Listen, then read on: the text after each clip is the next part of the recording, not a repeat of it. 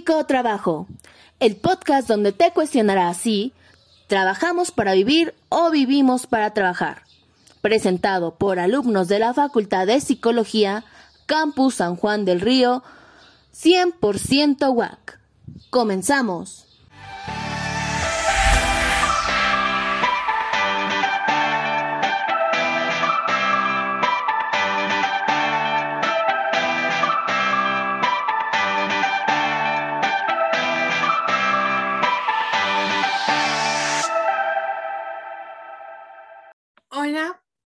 Nombre es Jessica, el de mis compañeros. Mi nombre es So. Yo soy Juan Carlos. Yo Leslie. Yo soy Odette. Y nosotros somos alumnos de la Facultad de Psicología y por parte de la materia de Psicología de las Organizaciones, realizamos un podcast sobre la gran desigualdad de género en lo laboral. Nuestra intención a lo largo de esta segunda parte es que dialoguemos sobre las respuestas obtenidas sobre las entrevistas que realizamos por parte de los diferentes psicólogos y sus áreas de trabajo. En el episodio anterior hablamos un poco sobre cómo es el rol de la mujer impuesto por la sociedad y cómo ha ido cambiando a lo largo del tiempo, sobre los estereotipos en el ámbito académico, la desigualdad salarial, qué es lo que querían las mujeres, qué desafíos se enfrentaban y enfrentan, la presión para adaptarse a los roles, el capitalismo, el lesbianismo político, la doble jornada y sobre el trabajo productivo y reproductivo. Muchas de las desigualdades que prevalecen entre mujeres y hombres se asocian a la histórica división del trabajo para el mercado y el trabajo doméstico o para la reproducción material de los hogares. La autonomía económica da la pauta a otros tipos de autonomía y empoderamiento para la toma de decisiones, tales como el libre ejercicio de la ciudadanía, la participación política y el pleno acceso al goce de los derechos humanos. En este podcast nos dimos a la tarea de entrevistar a varios de los psicólogos egresados de nuestra facultad para saber eh, desde su área ellos cómo han enfrentado esta problemática, cómo han visualizado eh, esta brecha de género, esta desigualdad. Y también les preguntamos acerca del el trabajo que han hecho para aportar a que cada día esta brecha se vaya haciendo más pequeña. Para comenzar, eh, entrevistamos a la licenciada Jennifer Ugalde Romero, eh, es psicóloga clínica, y ella nos dijo lo siguiente. Yo creo que eh, trabajando las masculinidades y eh, fomentando la importancia del ejercicio de la paternidad en el caso de los hombres y métodos de involucramiento en el ejercicio de la paternidad para las mujeres. En el consultorio, las pacientes son en su mayoría mujeres pero creo que en la parte laboral, pues es una cadena. Eh, socialmente es más aceptable, por ejemplo, que los hombres no se involucren con la paternidad, pero una mujer que no se involucra con la maternidad sí es como algo por lo que es juzgada.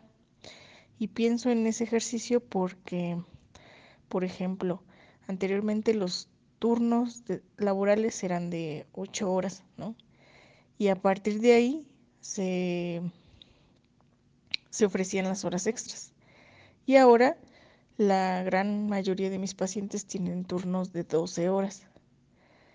Y eso implica que, por ejemplo, en el caso de las mujeres, eh, además de insertarse en el área laboral, tendrían que cubrir la parte de la maternidad.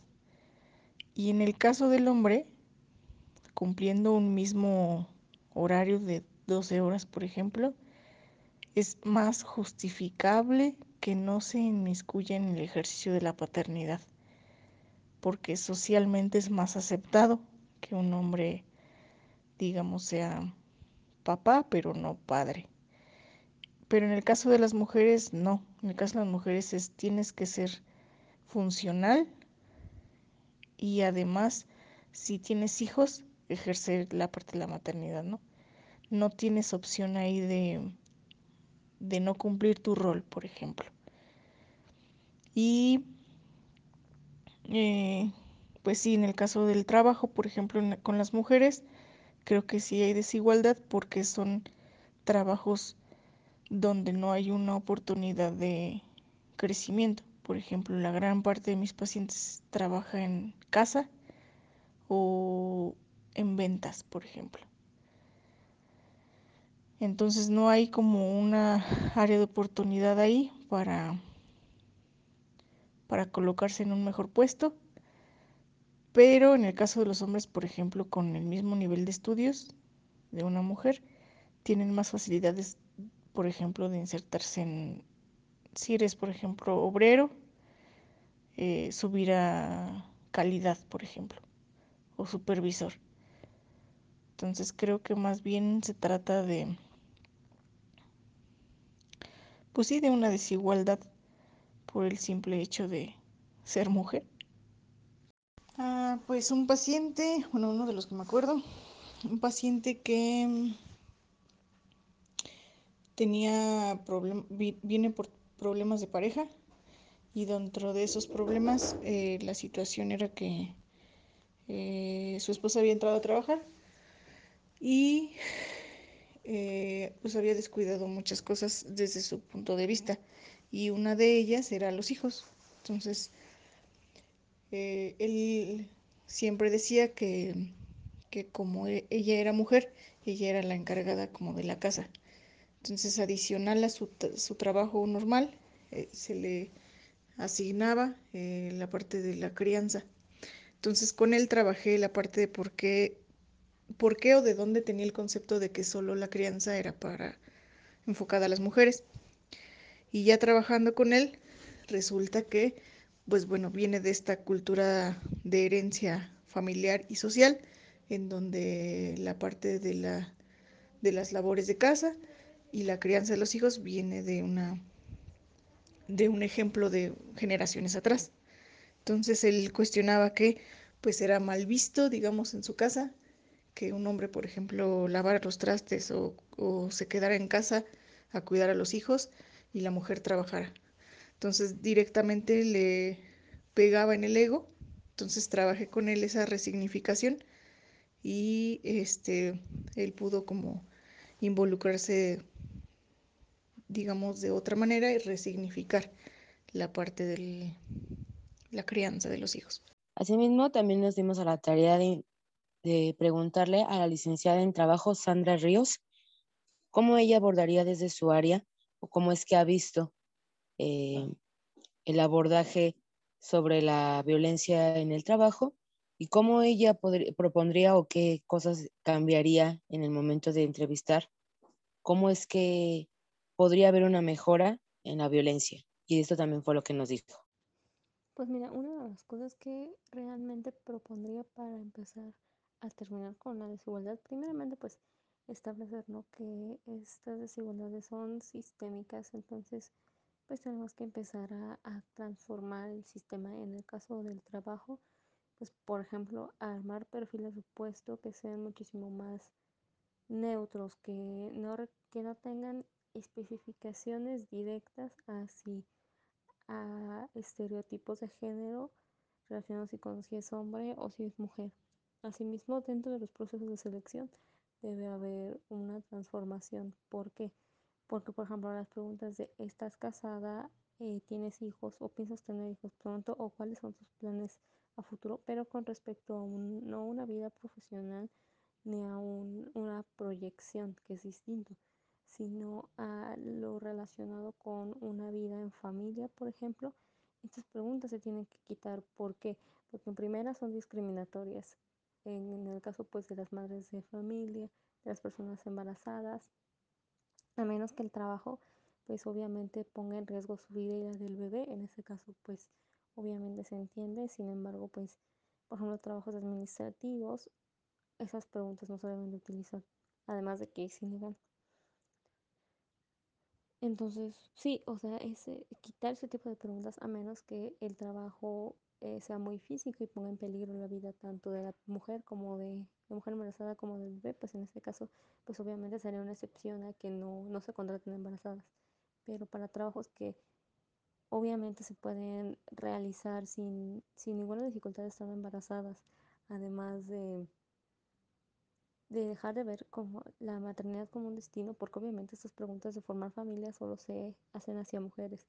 Y el ver que una mujer que quiera ser madre no puede fungir como trabajadora, porque también es una como de las finalidades de esas preguntas, pues se tienen que eliminar, o sea, se tienen que dejar de lado como mencioné, a menos que el trabajo sea un trabajo de riesgo para la salud tanto de la mujer como del bebé.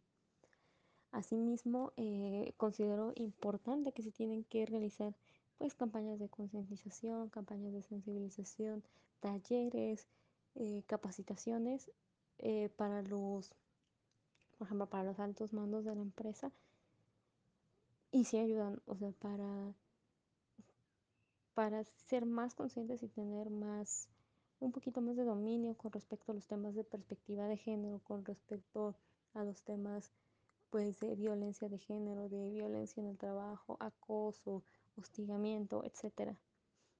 Asimismo, esto también nos podría ayudar a pues a desaparecer, ¿no? Por ejemplo, todas estas estas brechas eh, entre las escalas más altas como este fenómeno del techo de cristal que justamente es que entre más alto sea un puesto y que de los puestos este, gerenciales hacia arriba hay menos mujeres.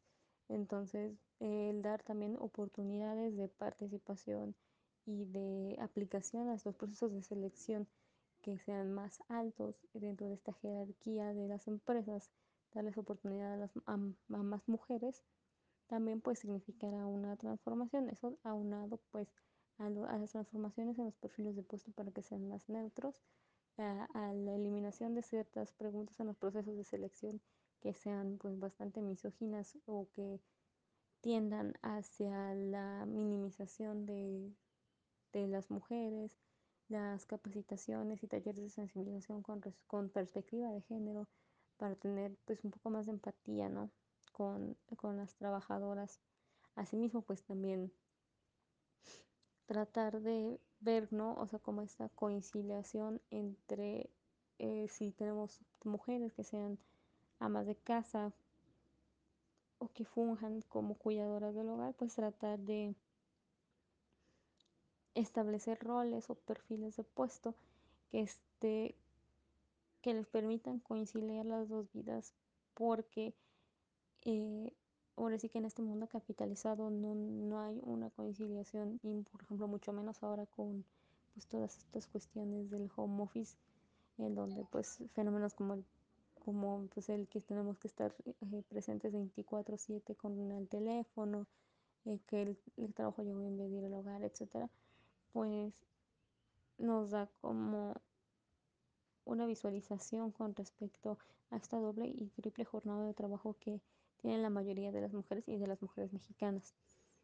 Asimismo, pues eh, evitar ¿no? la precarización de las de los trabajos de las mujeres. E igual pues hay que anotar que, por ejemplo, la pandemia, eh, quienes más hemos sufrido de no solo de precarización laboral, sino de desempleo, pues somos las mujeres, ya que en proporción las mujeres son las que mayormente han perdido sus empleos. ¿Por qué? Porque en su mayoría pues eran este, pues las, las pues mujeres emprendedoras, las que de burlas les dicen ninis y que ahora pues se ha tratado de empoderar un poco el término. ¿Por qué? Porque este tipo de negocios les permite tener una conciliación entre la vida de ama de casa y como mujeres, además de pues todo este rollo de la paternidad docente, que por tanto pues obviamente este, ya tienes que fungir dos o tres funciones, etcétera. Entonces, eh, si establecemos este, criterios de selección adecuados, eh, eliminamos ciertas preguntas dentro de estos procesos, establecemos perfiles de puesto neutros y también perfiles de puesto que sean amigables con este pues con la división entre la vida personal y la vida del trabajo y esto bueno obviamente no solo aplica contra las mujeres sino con pues con cualquier trabajador que les permita hacer esta división entre la vida laboral y la vida cotidiana y que les permita conciliar estas dos partes también ayudaría mucho.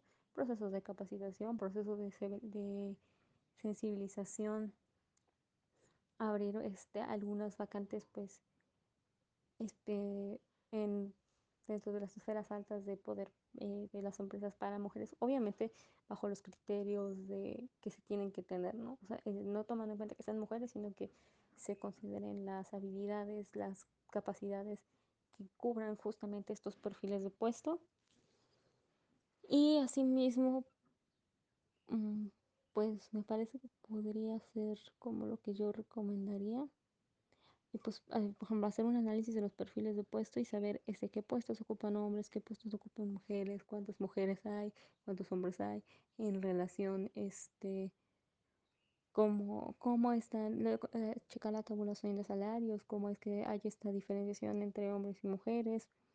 Asimismo, también podría ser tener como un panel de expertos o por lo menos alguien experto en cada empresa eh, que tenga gran dominio de la perspectiva de género, que tenga gran dominio de todos estos este, temas de violencia de género en diferentes ámbitos, pues para que pudiera hacer como un análisis, una, una detección de necesidades de capacitación para saber específicamente en qué se tiene que, qué capacidad específicamente, cuáles son las necesidades de la empresa con respecto a ello, también hacer un reporte, empezar a, y empezar a trabajar desde ahí. Para hablar dentro de la perspectiva que la psicología social puede aportar ante la problemática que se produce entre género y trabajo, hemos entrevistado al maestro Daniel Montes Pimentel. Él nos platica lo siguiente. Yo me he basado mucho en estudiar desde los datos cómo está configurado el mercado de trabajo y en qué puestos de trabajo se están insertando las mujeres en México. Eso implica saber qué eh, actividades son las que realizan, cuántas horas a la semana trabajan, eh, si tienen acceso a los servicios de salud, eh, puesto que desempeñan y, e ingreso. Esos datos generales del mercado de trabajo yo los tengo a partir a nivel nacional y también a nivel estatal. ¿Qué es lo que he trabajado en ese punto? Pues bueno, me he dado cuenta que si bien la mujer sí ha aumentado su participación en, el mundo del trabajo aquí en México, se ha insertado sobre todo en ventas al por menor y en manufacturas de muy bajo valor e intensificadas, eh, con un trabajo muy intensificado. Es decir, eh, las mujeres, eh, si bien están entrando, están entrando a las maquilas, y no desarrollan ni siquiera actividades de alto valor, es decir, no hacen algo de innovación, no, hacen, no, no manufacturan productos de alto valor, sino se insertan, por ejemplo, en la costura, ya sea en la manufactura o en la costura, por ejemplo, de bolsas de aire o cinturones de seguridad, o en la costura para eh, los recubrimientos de asientos. Eso es en la manufactura. Ya a nivel de servicios estamos encontrando que las mujeres están en servicios como de ventas al por menor, como esto que en algún momento se denominó en México las nenis, y, este, y en servicios de cuidado. Ahí en servicios de cuidado, pues está lo que son las, las enfermeras, este, la educación también se inserta mucho. Y también se insertan mucho en atención al cliente, sobre todo en las zonas hoteleras, Cancún, eh, Acapulco, Puerto Vallarta, Ixtapa, se ve que sí la mujer tiene una presencia fuerte, pero está en estos puestos. Eso lleva a que tenga muchas horas de trabajo, pocos, eh, pocas prestaciones y sobre todo a salarios bajos. Eh, eso es lo que yo me he enfocado más, o sea, rastrear dónde se están insertando las mujeres, cómo ha sido su desarrollo, cuáles son los puestos, como esto muy estructural. Ya a partir de eso, yo ya trabajo otros temas ya más, mm, no sé cómo llamarles, pero bueno, ya no tan estructurales, sino a base de datos. Eh, por ejemplo, yo ya trabajo ahí en, en espacios de trabajo el acoso y el hostigamiento sexual. Eh, trabajo también, por ejemplo, esto que se denomina mucho la doble jornada laboral y la corresponsabilidad. eh, que la mujer se inserta al mundo del trabajo, pero no ha reducido sus horas de, cuidado, de trabajo en el, en el hogar. Eh, eso las feministas lo están considerando como la doble jornada. ¿Qué más? lo de las mujeres, esto del acoso, la doble jornada. Y por ejemplo, en, cuando trabajé con jornaleras, eh, me, me, llamó mucho la atención que la, lo que les pesaba mucho era como abandonar a los hijos, o sea, esta carga social de la maternidad. Entonces se trabajó desde ahí con ellas. Eh, eso es por parte de, del trabajo. Ya en cuestión de sindicatos, con, ¿qué trabajo con género? Todas las relaciones de poder. Eh, sobre todo como a la mujer pues se le incita, se le, se le presiona, se le obliga para y, o se le castiga para no no acceder a niveles altos de, del sindicalismo a la representación. Y pues bueno, todo este acoso, todo este hostigamiento, toda esta violencia de género que se da porque las mujeres no piensan, porque son inferiores a los hombres, o sea, todo este machismo que se sigue manejando mucho en nuestros sindicatos muy charros que tenemos en México. ¿Qué problemáticas he encontrado? Eh, esto, que la mujer se inserta en, trabajos de muy bajo valor o de muy, y muy intensificados, con salarios muy bajos, y eso lleva a este, esto de la doble jornada, mucho acoso y hostigamiento sexual. Eh, en Querétaro somos el estado con más demandas y carpetas abiertas por acoso y hostigamiento sexual desde en, el, en, los espacios de trabajo. Eh, y ¿Qué otra? Mm, el poco crecimiento dentro del mercado de trabajo. Es decir, si una mujer llega, eh, es muy difícil, a una planta es muy difícil que vaya subiendo. Eh, generalmente se reduce a supervisoras o a cosas administrativas. Sí hay mujeres, por ejemplo, en ingeniería y todo esto, pero es muy bajo el porcentaje. Pero bueno, esa es como una, pero eh, todo esto que está generando al interno de las empresas, el acoso y el hostigamiento sexual y toda esta violencia de género de que ay, pues la mujer no puede liderar, no puede pensar, no puede razonar, es que no se le puede presionar porque si no se quiebra, eh, todo esto. Entonces las mujeres están teniendo muchos, mucho conflicto al interno de las empresas porque eh, hay casos que sí ya he trabajado en donde pues sí las mujeres dicen es que yo tengo que ser muy agresiva hacia, el, hacia, hacia mis trabajadores porque si no, no me hacen caso, ¿no? Es eso, así como las dinámicas que se dan al interno de las empresas. Eh, ¿Qué más? lo que te platicaba de las jornaleras, eh, cuando se trabaja con jornaleras en, comunidades y todavía está mucho ese peso del mundo social en, que tengo que dejar a mis hijos por irme a trabajar o por irme a una lucha por mis derechos del en el trabajo, ¿no? Eh, todavía está muy pesado esto. Entonces, ahí generalmente hay una dinámica de que las mujeres entran y salen ahí en el trabajo. Eh, ¿Qué más? Este, bueno, esta es otra problemática, no le he podido trabajar bastante, pero muchas mujeres eh, que no están en la manufactura son trabajadoras sin remuneración. Lo que parece ser entonces es que son como que los hombres son los dueños de los negocios y las mujeres son las que lo trabajan. Entonces, ese es otra, otro problema que, estoy investigando, cómo está pasando esta situación. Porque si es muy alto el nivel de mujeres familiares o, sin salario. Eh, ¿Qué más? Ella en movimientos sindicales o de activismo, generalmente las mujeres son las más comprometidas, pero sí llegan a imponerse los varones así como de, ah, bueno, ya que somos públicos o esto, eh, ya ahora sí somos los hombres los que hicimos esto. O no aceptan a las mujeres a las negociaciones, aceptan a los hombres. Por ejemplo, en los jornaleros fue, era muy evidente eso. Eh, el patrón no, negociaba al principio con mujeres, sino con varones. Entonces, pues ahí también tu, hubo una problemática muy fuerte.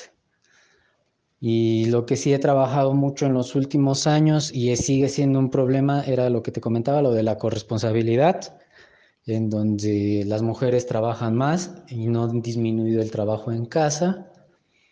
Pero otra cosa de la que nos hemos dado cuenta con los datos es de que las mujeres sí se basan, o sea, basan muchas horas en el cuidado y todo, y los hombres han aumentado su participación en las actividades del hogar, pero en la administración del dinero. Entonces, este, pues ahí es otra problemática muy, muy, muy grande, ¿no?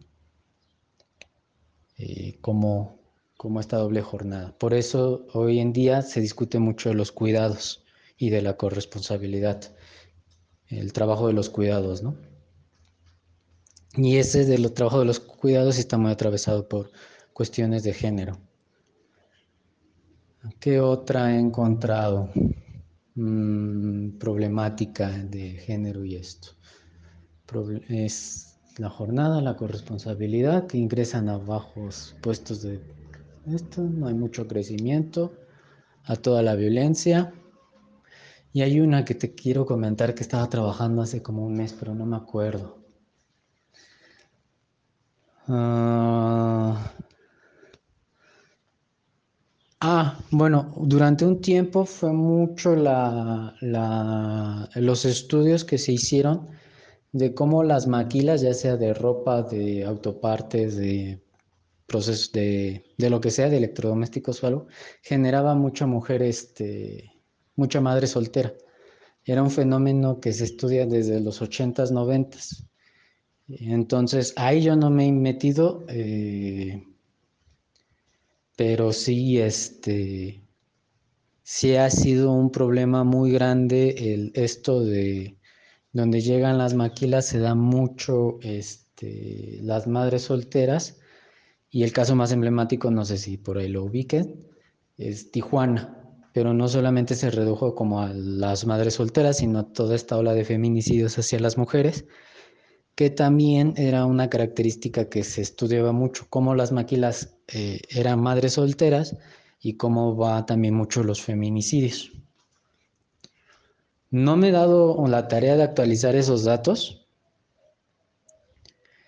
mm, pero ahí tendrían, fíjate, ahorita tendríamos que checar eso.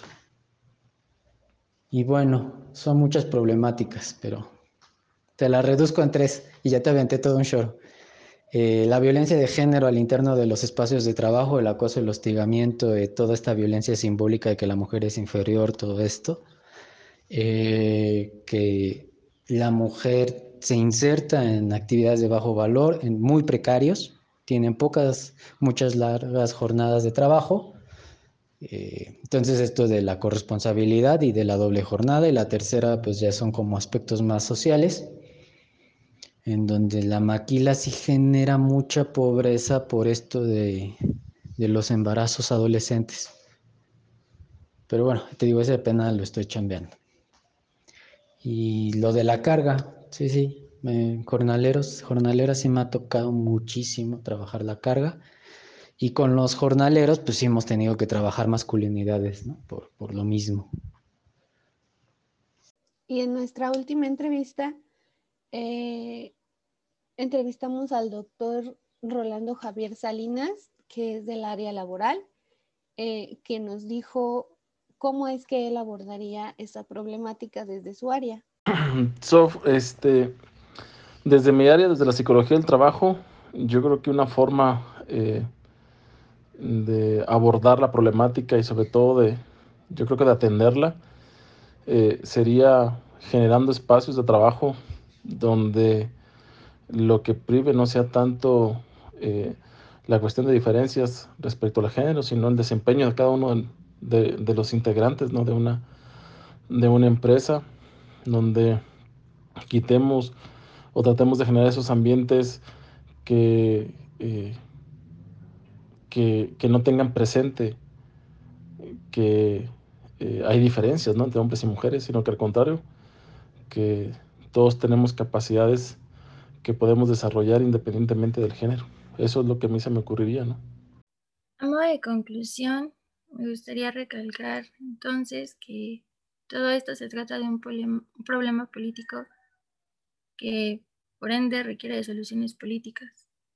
Em, remarcar la importancia de que tenemos que ver lo personal ya como un asunto político que nos permite entonces entender que este problema es algo compartido, que no se debe a deficiencias individuales, sino a estructurales, y que la vivencia individual de la desigualdad es parte de un sistema que nos ha deshumanizado a todas las mujeres. Eh, retomando el escrito por Karen Vergara Sánchez, mientras pensando que lavar los platos o la vida erótico afectiva son asuntos que le corresponden a una persona, a una pareja o a la intimidad de lo que ocurre dentro de su casa, y se sigue invisibilizando su dimensión política e implicaciones estructurales, será difícil desmantelar la reproducción de este sistema. Bueno, también a manera de conclusión, me gustaría decir lo que nos dice la CEPAL y dice, un elemento central para analizar las brechas de género en el bienestar refiere al uso del tiempo y la distribución del trabajo no remunerado al interior de los hogares. Así como dijo mi compañera Leslie, también creo que una de las maneras de, comenzar a quitar esta desigualdad laboral salarial es dejar de ver también al trabajo en el hogar como tareas meramente para la mujer. Eh, existe una carga excesiva en las mujeres, es un impedimento para que también ellas puedan desarrollarse eh, en lo profesional, en su trabajo, y necesitamos dejar de, de asignarles esas tareas a las mujeres. Difícilmente vamos a lograr condiciones de igualdad si no comenzamos a, dejar a las mujeres participar en lo laboral sin dejar de segregarlas. Eh, si seguimos con eso, no vamos a poder crecer, tampoco como una potencia económica, como lo mencionábamos en el podcast pasado. Y, pues entender que esto no es, no es de ahora, este, esta desigualdad uh, vienen de, desde hace muchos años, son tareas históricas que se ha dividido así a la mujer en el hogar, al hombre en, el, en el trabajo.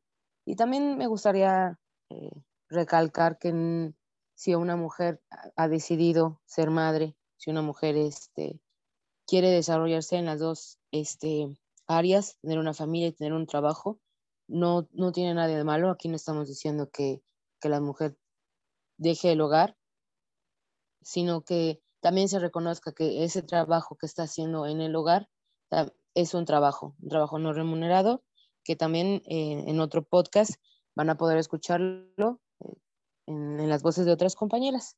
Si bien es cierto que el encontrar trabajo para la mujer es más difícil y esto eh, en los trabajos suelen ser de baja categoría, con vulnerabilidad, algunos con pocos avances a largo plazo, y tienen a hacer eh, trabajos relacionados a temas del hogar y a negocios familiares.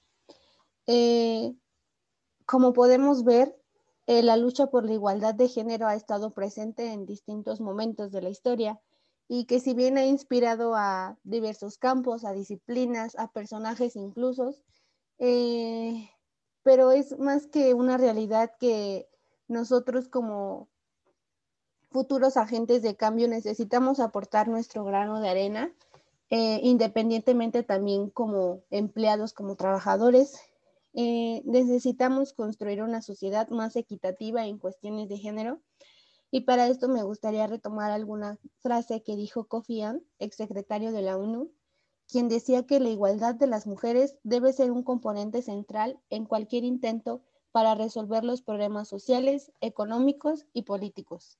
Con respecto a las entrevistas que se realizaron a los encargados y encargadas de un área, a las dueños y dueñas y a los empleados y empleadas, nos dimos cuenta que aunque tengas un puesto más arriba, existe una gran desigualdad de género en el aspecto laboral, porque en el caso de las mujeres hay probabilidad que las minimicen porque la sociedad solamente las ve que deberían de estar en el hogar. También eh, debido a las entrevistas que realizamos, nos dimos cuenta que, como dicen mis compañeras, este, esta problemática ya viene de años atrás. Y así como el jefe de alguna empresa, de algún negocio, algún día él tuvo que ser la persona que ocupara el puesto de trabajador y ir avanzando progresivamente. Creo que desde ese momento las personas aprenden el cómo debe de funcionar o el cómo piensan que debe de funcionar una empresa, un, un trabajo. Y si nos vamos atrás de la historia, si nos ponemos a revisar en qué punto se causó esta fragmentación, quién sabe cuántos años nos recorreríamos hacia atrás. Pero creo que a manera de conclusión, dicen por ahí que el que no conoce su historia está condenado a repetirla. Creemos que en nuestro país ya hemos pasado por mucho, por muchas luchas, por muchas desigualdades, y que esto nos puede, nos puede servir para no querer repetir en, un futuro el mismo mecanismo.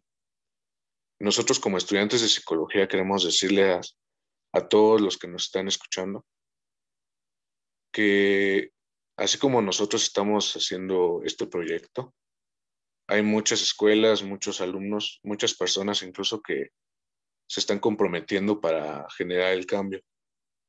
Y pues eh, solo expresarles nuestro compromiso para en un futuro que cada quien desde su área y en un conjunto de, un trabajo elaborado podamos...